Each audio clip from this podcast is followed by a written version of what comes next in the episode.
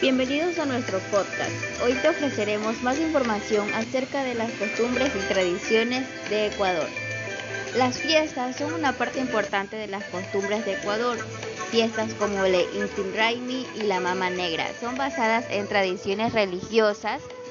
Inti, Inti es una fiesta de los incas que celebra en el dios Sol durante el solsticio de invierno. Se celebra el Inti Raymi en Perú también. La fiesta de la Mama Negra se celebra dos veces cada año en La Tacunga.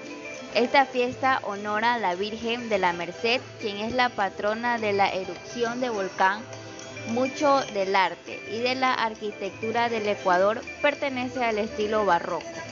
Hay, mucha, eh, hay mucho del arte barroco en las iglesias que fue influenciado por el colonialismo del Ecuador, cultura del Ecuador.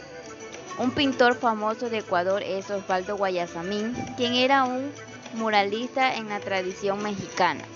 Hay muchas influencias en la cultura ecuatoriana. El regionalismo afecta a la apariencia de la gente, su ropa y sus lenguas, mientras la misma refleja la mezcla de razas y del colonialismo del Ecuador.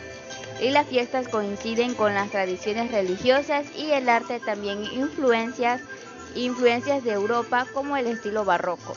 La diversidad de Ecuador hace de que de este país uno rico, lleno de mezclas de costumbres, lenguas y culturas. Gracias.